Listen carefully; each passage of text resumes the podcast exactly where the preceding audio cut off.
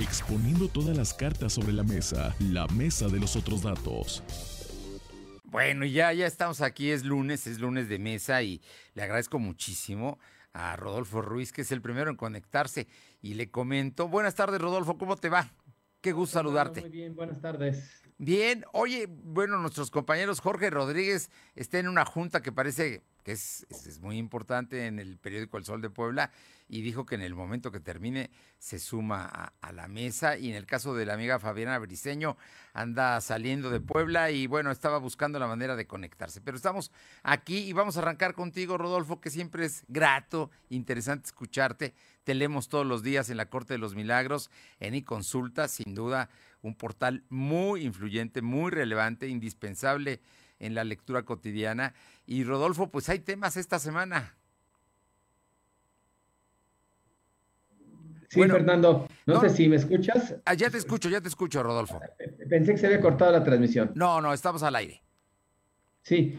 Oye, cuéntanos, cuéntanos, Rodolfo. Ayer hubo una decisión del Tribunal Electoral del Poder Judicial de la Federación que volvió a cambiar, a, la, configurar de una manera distinta el Congreso local. Sigue siendo morena la mayoría, sin duda, pero bueno, hay cambios, hay cambios de lo que originalmente la semana pasada se suponía que ya era definitivo.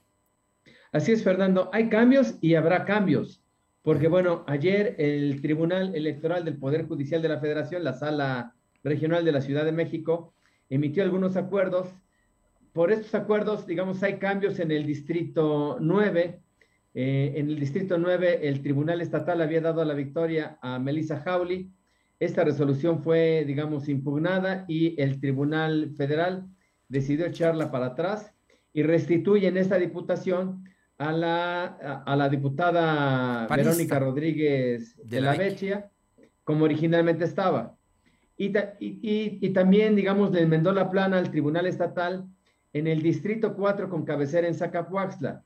Este distrito ha sido muy controvertido, lo ganó este, con, muchos cuestionamientos el, candidato de Morena, Evodio. El, eh, el PRI impugna la decisión, se le reconoce que en su impugnación eh, tiene razón, pero este, por un acuerdo en la mesa se decide anular el, este, la victoria de la, de la diputada del PRI por el Distrito 4 se van al tribunal y finalmente el tribunal eh, resuelve que la diputación del distrito 4 sí corresponde a la prista. Es decir, Morena pierde dos posiciones, la que tenía con Melissa Hawley y esta, eh, esta con, digamos, con Evodio, ¿no? Y aún está pendiente el tema de las plurinominales. Oye, no, Como y Toño hay, López. Un, hay todavía un recurso. Sí. Te, no te iba a decir que Toño, de, que Toño López impugnando en la Ajá. forma que se repartieron los plurinominales. Okay.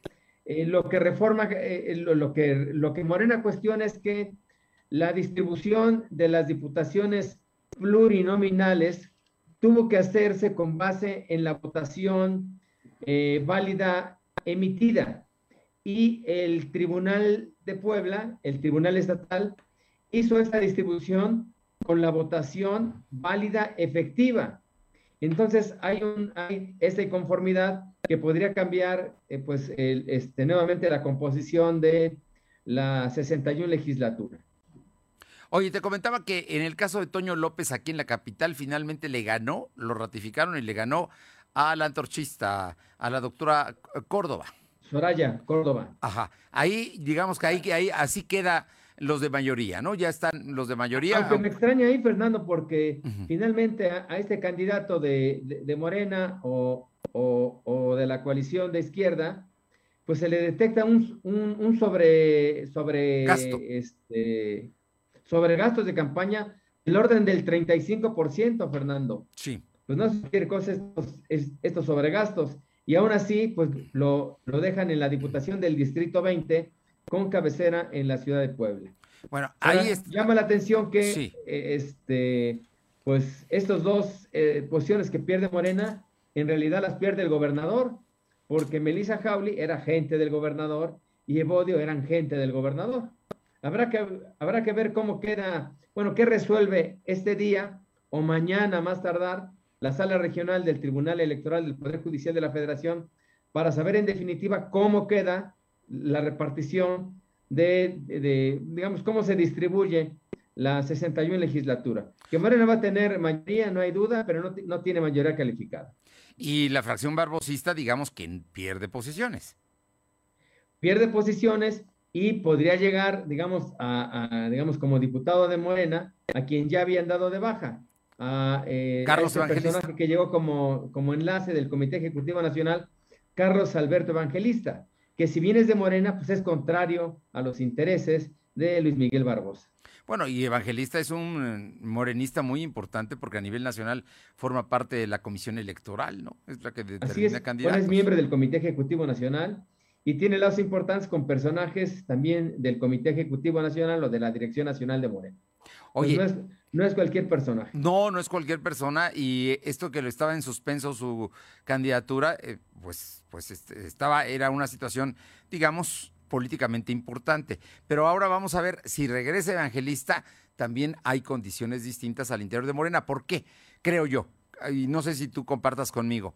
De esta legislatura que estamos, que va a entrar el miércoles en Puebla, van a salir candidatos a presidentes municipales, a diputados federales, pueden salir candidatos a senadores y en una de esas hasta un candidato a gobernador. Digo, por la composición de esta, de esta legislatura. Por eso va a ser muy importante lo que ellos hagan, Rodolfo. Así es. Y bueno, pues la llegada de, Carlos Evangelista también va a cambiar, Fernando, pues la repartición inicial que ya había de comisiones. Eh, pues ya más o menos hay un acuerdo genérico sobre cómo van a quedar las comisiones.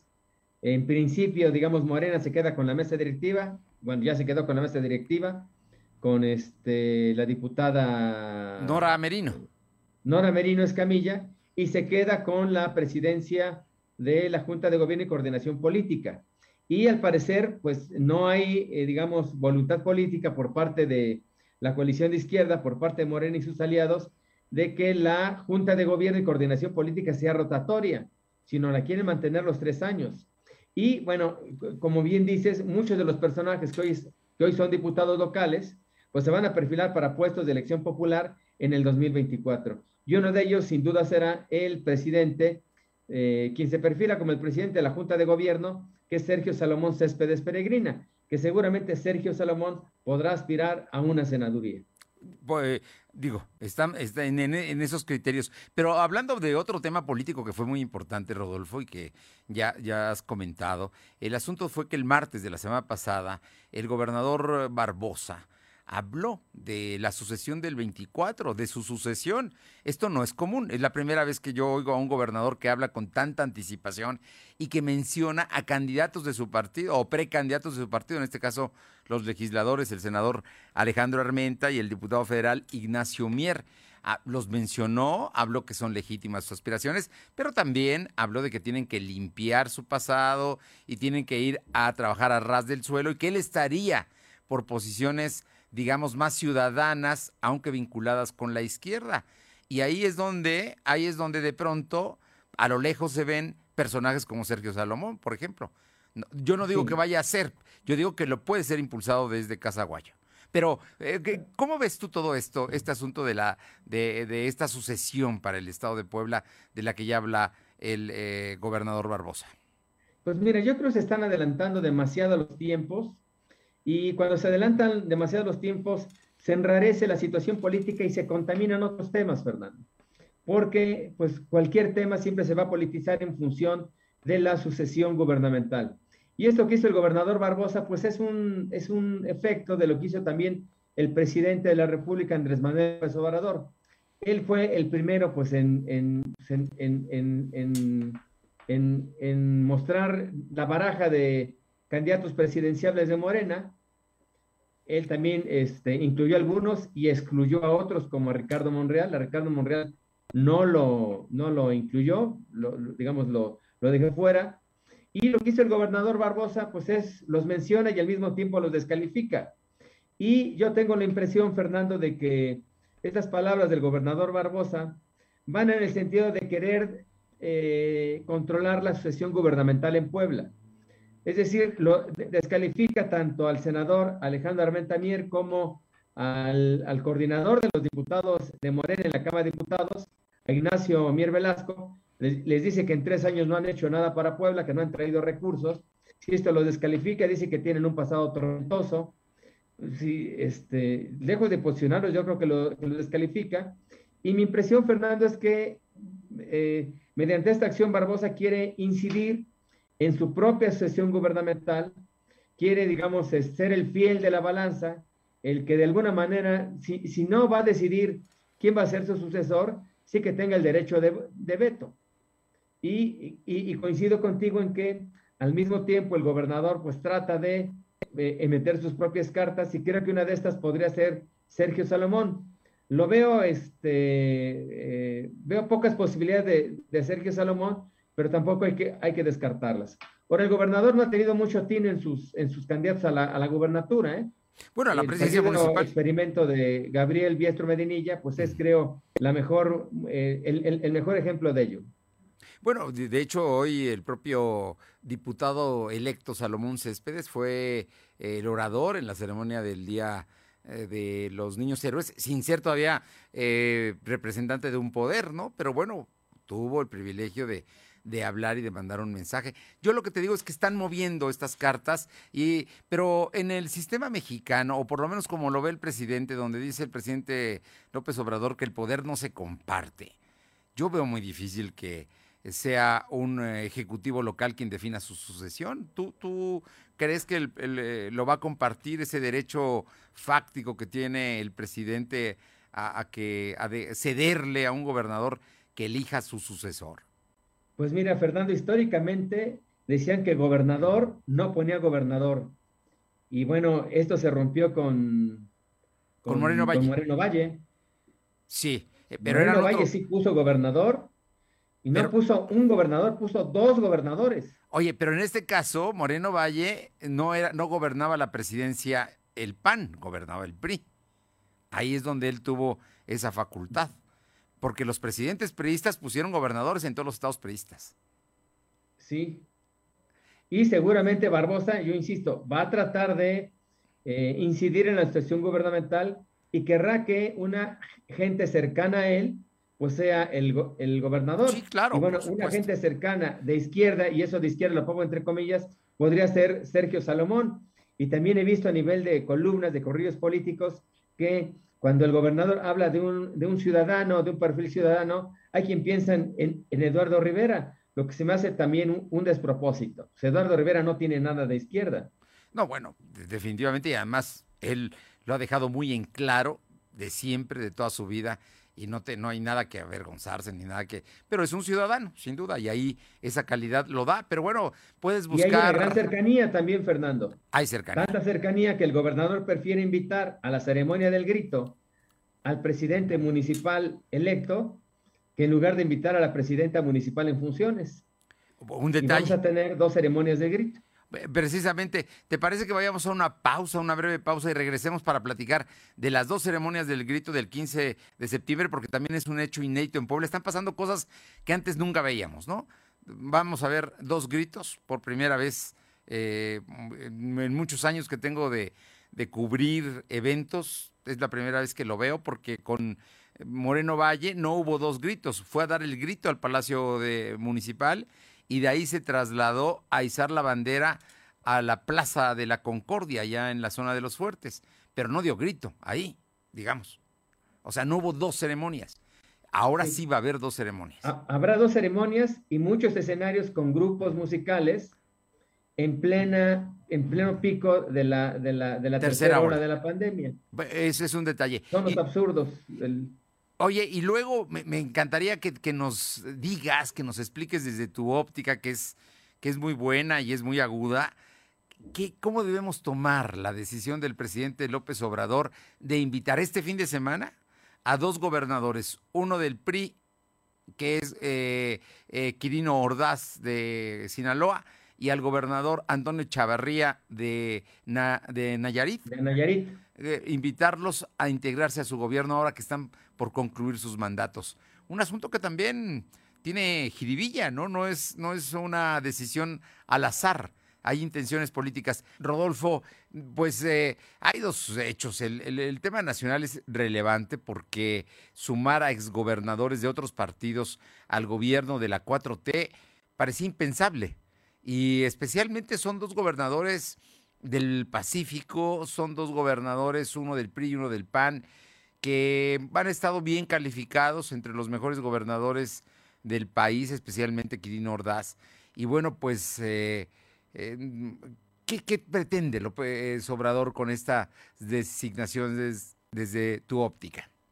Pues mira, yo creo, Fernando, que López Obrador acusa las críticas que se le hicieron hace unos días, hace una semana, cuando nombró al secretario de Gobernación, a su paisano también de Tabasco, y lo que se leyó en muchos editoriales, en muchos articulistas, es que el círculo de López Obrador era cada vez más estrecho, que su círculo de, operadores de confianza era cada vez más estrecho y que en buena medida recurría a sus paisanos, a quienes les había dado por las mejores posiciones.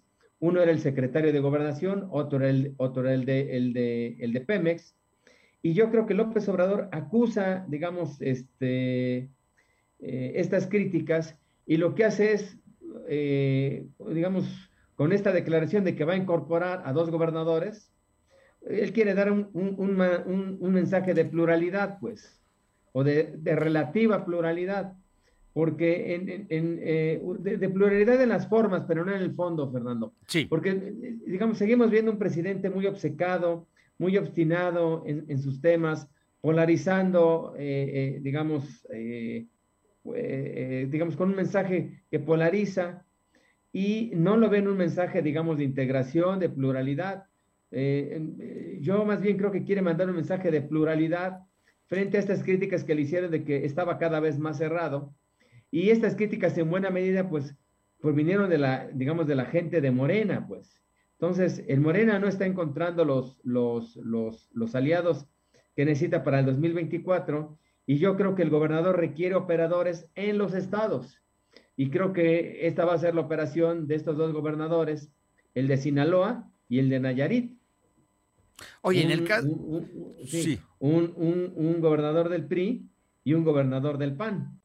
Bueno, y en el caso del, PRI lo está mandando a España, a Madrid concretamente, y eh, dijo a recomponer las relaciones, recomponer relaciones que de alguna manera... Descompuesto? El que ha descompuesto ha sido el propio López Obrador, digo. Ahí eh, es quien ha criticado permanentemente a las empresas españolas, ha criticado la conquista, en fin, ha, tenido y pidió... Lo último, Fernando, el retiro de la estatua de Cristóbal Colón y la sustitución por esta calveza olmeca femenina. Eh, todo eso tiene que ver con la descomposición de las relaciones con... Pero mandan a Quirino y lo mandan a un lugar donde Quirino va a encontrar a otro priista que es muy, muy cercano a él, como es Enrique Peña Nieto, ¿no? Entonces, digo, hay, hay, hay movimientos que se están dando y acuerdos que se tienen seguramente y que no son públicos. Sí, ahora se habla de otros panistas, Fernando. Panistas que, por cierto, no han terminado bien con el PAN, como el gobernador de Chihuahua. Sí. Hay también la versión de que el gobernador de Chihuahua podría incorporarse, si no, no, no como secretario, sé, algún puesto en el gabinete legal o ampliado del, presidente López Obrador. También, también se estaba hablando, pero ah, recordemos que él incluso terminó peleado con la actual gobernadora de Chihuahua, Maru Campos, ¿no? Así es, por eso te digo que no terminó bien ni con la gobernadora ni con el Comité Ejecutivo Nacional del PAN. Sería una manera como de protegerlo. Así es. Oye, y en el caso de Antonio Echeverría, Antonio Echeverría es un político totalmente local, ¿no? De Nayarit, nunca ha estado en temas nacionales, ni ha tenido pues puestos. el secretario de Gobernación igual, Fernando. Por, ejemplo. El hoy secretario de Gobernación pues, es un político local, no se le conocía ninguna injerencia, ningún, ninguna posición a nivel nacional, y hoy es el secretario de Gobernación.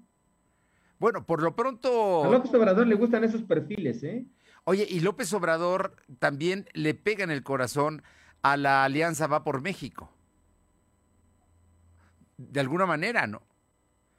Está, trayendo a, sus a, opositores, digo, la posibilidad del acuerdo con el PRI, del primor, pues ahí está, ¿no? Y yo creo que esto se va a ver, Fernando, justamente en la legislatura. En la legislatura entrante, creo que esta alianza, digamos, que se formó al calor de las elecciones, supuestamente para quitar a Morena, este, yo creo que esta, digamos, coalición del PAN, del PRI y el PRD, pues no va a tener ningún éxito en la Cámara de Diputados y la coalición que en los hechos vamos a ver, la coalición de, veras, yo creo que se va a dar entre el PRI y Morena. O sea, vamos a, vamos a tener la coalición primor. Y no tienen que estar todos los, todos los diputados de Morena. Basta con que estén unos cuantos. No, y unos cuantos le darían a, a Morena y a sus aliados la mayoría calificada que el presidente necesita. Pues ya no le dieron la mayoría calificada porque no era de mayoría calificada, pero la semana pasada, al eh, votar la ley de la Armada, los eh, diputados del PRI que votaron junto con Morena dieron más de 370 votos. Y ya con eso, pues está la, mayoría calificada. Es, digamos que es el paso de lo que tú adelantas que se está construyendo, ¿no?